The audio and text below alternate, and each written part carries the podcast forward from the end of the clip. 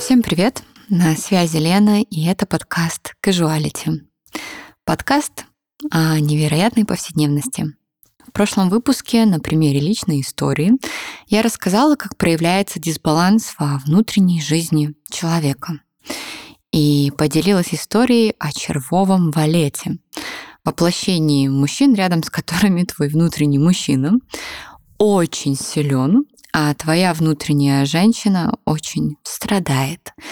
И как такой вид дисбаланса влияет на твою жизнь и даже на здоровье. А в этом выпуске я расскажу о другой крайности. И эта крайность называется король пик. В один определенный момент который сейчас не вспомнить, я сказала, что с меня достаточно. Это был момент такой предельной искренности с собой. Я постоянно видела, как моим подругам дарят цветы, подарки, а мне разве что букеты из своих проблем, и я готов на любые слова ради тебя. И вот этот внутренний запрос, он стал настолько наболевшим, что будто бы пулей отправился во Вселенную и долбанул меня бумерангом, когда я приехала в Киев. Оказалось, что друг моей сестры однажды увидел мои фотографии и ждал пару месяцев, пока я вернусь из-за границы, чтобы со мной познакомиться. И это был король пик. Мы ужинали втроем. Я, он и моя сестра. За дверьми стояла охрана. У него было несколько сотовых, а я красиво улыбалась и много-много-много говорила. И что меня в нем привлекло? Ну, во-первых, он был симпатичным, а во-вторых, очень жестким с хорошим чувством юмора. И то, как он смотрел на меня, я никогда не видела такого глубокого, вовлеченного взгляда со вспышкой какой-то игры, азарта, э, желания получить добычу, что-то в этом роде. И так как до этого я была знакома с категорией червовых валетов, то этот тип, он был мне очень чужд. И поэтому так притягателен. Меня всегда запирал его водитель, и мы встречались то на обед, то на ужин. А через пару дней спустя я решила снять квартиру в центре Киева для себя и своей сестры, потому что мне захотелось остаться там на пару, на пару недель и повеселиться. Я тогда прилетела вот как раз какого-то контракта и знала, что некоторое время я точно буду в Украине, тем более а, я очень сильно подустала от своих постоянных поездок, работы и от такой интенсивной жизни. И в тот вечер, когда я рассказала королю Пик о своем плане, что э, я вот на днях перееду в квартиру, нашла там какую-то, и буду ее снимать для себя и для сестры, то он только кинул один ответ. Такая, как ты, не может жить в съемной квартире. Я э, удивилась, и сказала, что вообще-то привыкла так жить и решать свои вопросы. И как бы а, я так живу, я много путешествую, и когда я путешествую, я же живу в каких-то местах. Одним словом, я очень сильно застеснялась и не понимала, к чему все это и к чему такая фраза, особенно если вспоминать истории с червовым балетом, то, мне кажется, это скорее было классно, снимешь квартиру, и я буду жить с тобой. Вот. Но на следующий день, когда я подъехала в эту квартиру, чтобы заселиться, меня ждала машина с его охраной. двое очень больших мальчиков сказали мне только одно. Елена, у нас э, приказ, и если мы его не выполним, нам капец. Вот деньги за эту квартиру, ее оплатил король Пик. Ну, вы понимаете, э, они назвали его имя, но я его э, не буду называть. И здесь будет жить ваша сестра в этой квартире. А вы, пожалуйста, езжайте с нами, потому что мы должны вас поселить в другом месте. Вы там будете одни, вообще не волнуйтесь. И сказать, что я стояла охреневшая, это ничего не сказать. На меня посмотрела моя сестра, улыбнулась и только сказала, ну, тебе же все понятно, езжай. И вот час спустя я поселяюсь в какой-то сверхроскошной квартире с видом на Киев. Мои вещи тупо берут и заносят в гардеробную и передают, чтобы к семи часам вечера я была собрана. И когда охрана вышла, я села на балконе, выдохнула и спросила себя, что вообще происходит. То есть прошло буквально, не знаю, два месяца от того момента, когда я, я осознала, что блин, ну мне бы хотелось, чтобы, не знаю, кто-то начал ухаживать, чтобы я поняла, что такое там быть девочкой. Я очень сильно устала от всей этой пережившей боли и таких отношений, которые тянутся на тебе. И вот все это происходит какой-то, не знаю, странный, непонятный космос просто врывается в мою жизнь. И в этот же вечер в 19.00 я собралась, сидела, ждала, ко мне постучался король Пик, зашел с невероятным букетом, пакетом от Гуччи, и его охрана заносит пакеты со всевозможной едой. Я, честно, я даже не знала, как на такое реагировать, и просто выдала самый глупый вопрос это мне? Король Пикр смеялся и сказал, я сам выбирал для тебя. И он рассказал мне, что теперь я живу здесь, вот номер охраны, они будут меня забирать и отвозить куда надо.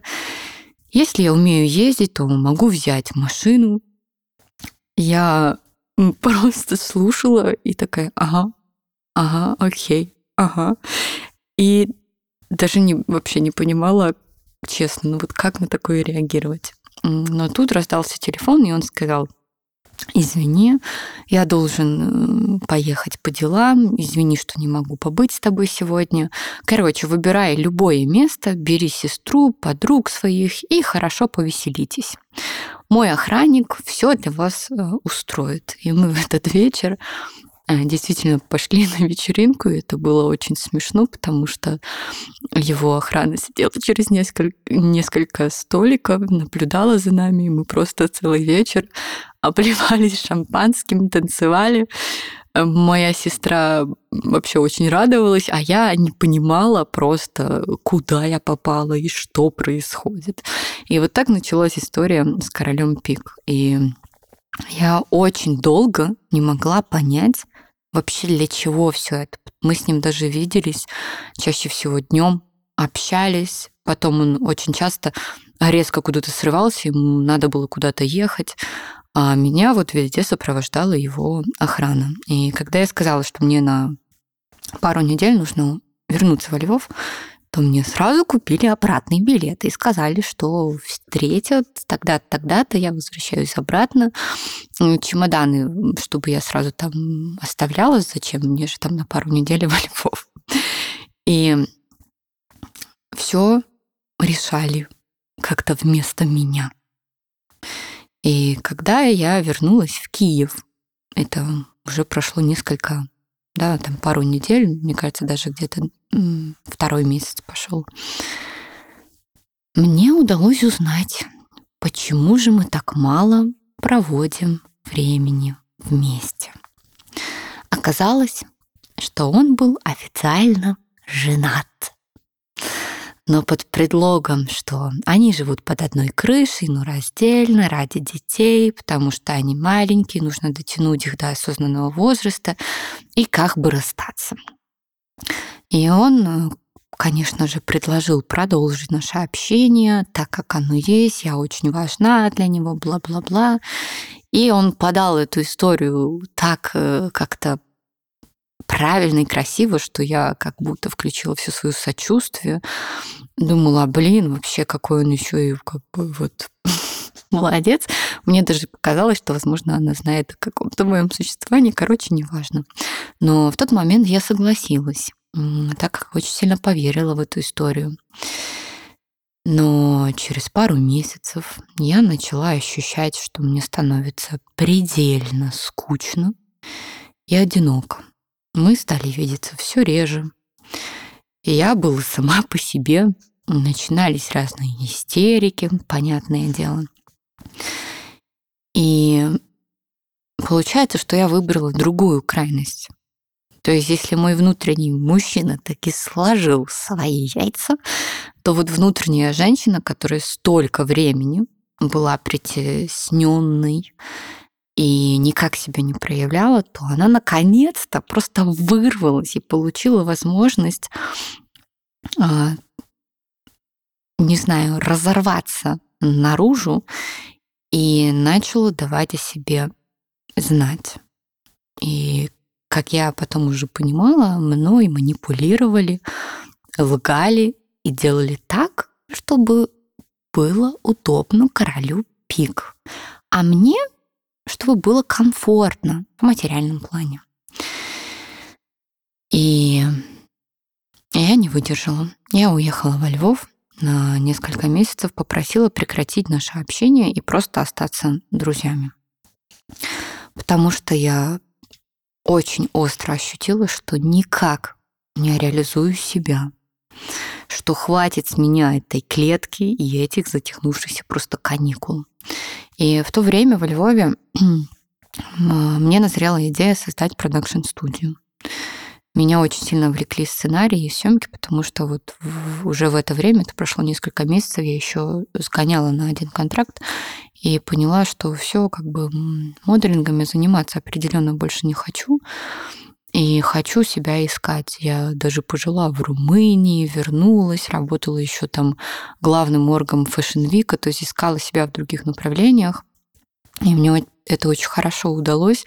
Подо мной было 50 моделей, 50 дизайнеров, и как-то все это я могла разрулить, поставить на ноги, управлять. И в то же время я как раз увлекалась съемками, режиссурой. Меня очень сильно влекли теперь живые кадры, чтобы я находилась не в картинке, а за картинкой. И вот как раз, когда сложилась вся эта история, я вернулась опять-таки в Украину, во Львов, и пришла идея, что надо делать вот эту продакшн-студию. И эм, я тогда во Львове как раз начала дружить со своей бывшей партнершей, и так как она была стилистом, блогером, то мы выбрали фокус вот модной индустрии. К тому же у меня там был очень сильный фундамент. И мы приехали в Киев, там было очень много разных встреч, и я решила как бы списаться с королем Пик, предложить ему вот именно партнерство. Мы встретились тоже втроем, а, пообщались, обсудили, и он согласился при условии, что я полностью переезжаю в Киев. Студия также будет находиться в Киеве, у него были необходимые контакты. И я согласилась, но еще на месяц улетела в Париж, это был март. Хотя в Париже в это же время я параллельно уже работала над этим проектом, разрабатывала интерьер студии, там связывалась с дизайнерами, все это клепала. И потом я вернулась в Киев.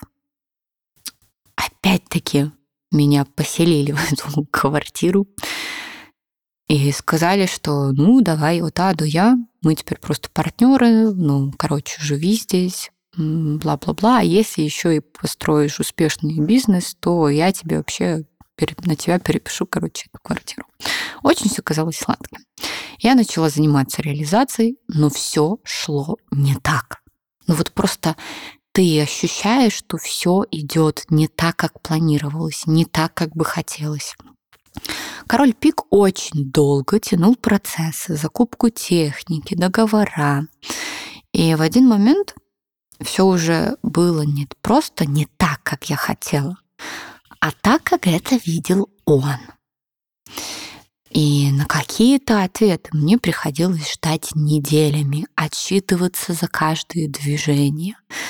Чуть ли не, я не знаю, искать э, самые там выгодные лучшие варианты. Одним словом, вот я говорила что-то одно, потом получалось что-то другое. И это сильно затягивалось. А я сидела в этой квартире и ждала как хатика. И тут история очень интересно повернулась. В Киеве у меня жила троюродная сестра. И как раз старшая сестра, она тоже знала о короле Пика, как и младшая, которая меня познакомила с ним. И в один вечер мы ужинали, ее муж сообщил мне новость, что, оказывается, король Пик живет со своей женой, так как ее папа вложил в его бизнес. И все большие чеки проходят через нее. И живет он с ней по этой причине. И вряд ли она когда-либо даст согласие на официальный развод, так как он очень многое потеряет. И, скорее всего, его это абсолютно не устраивает. Оказалось, что король Пик жил в такой же клетке, как и я. И когда я узнала эту историю, я поняла, что это, конечно же, конец и очень забавный. И если вы думаете, что очень легко оказалось завершить эту историю, то нет, потому что как только я сказала, что нам нужно с ним поговорить, и я хочу отдать ключи, и вообще мы закрываем как бы всю эту даже официально не начавшуюся историю, то он очень долго оттягивал эту встречу. То есть я опять-таки ждала, наверное, где-то две недели. Он никак не хотел со мной встречаться. Но когда мы наконец-то встретились, э, я просто сказала, что это никуда не приведет. Он начал искать какие-то там оправдания и так далее, и так далее. А, но я приняла конечное решение и не поддалась на все эти уговоры и истории. С меня было тоже, опять-таки, достаточно. А мы с моей партнершей решили, что начнем все с малого. И что я вернусь во Львов, и все мы начнем делать за свои деньги и только. И к этому времени у нее появилась идея начать со школы по самостилистике. И я очень хорошо помню, как же было хорошо и весело вместе красить стены, делать ремонт своими руками и даже переделывать вручную мебель. И испытав крайность золотой клетки, манипуляции и лжи, я очень хорошо поняла, что мне нужна свобода что я никогда не смогу жить как приставка к кому-то. Я не префикс, я цельное слово, что во мне слишком много меня, и в этом внутреннем царстве очень жарко, теплоты идей. Там живут дикие желания, которые мечтают воплотиться во взрослую, невероятную реальность. И тот внутренний мир будто шептал мне, что ты о чем-то другом. Но, знаете, этот тихий шепот не мог перебить громкие звуки разума. А ты где-то видела подтверждение твоих фантазий в реальной жизни? А откуда ты вылезла? Посмотри на свою жизнь. А то, а все. А с чего ты взяла, что ты вот такая? И этот конфликт продолжал свое существование, а я продолжала жить вместе с ним. Но я думаю, что моя решимость покинуть ту клетку и разрешить себе больше все-таки опьянила эйфорией мою голову.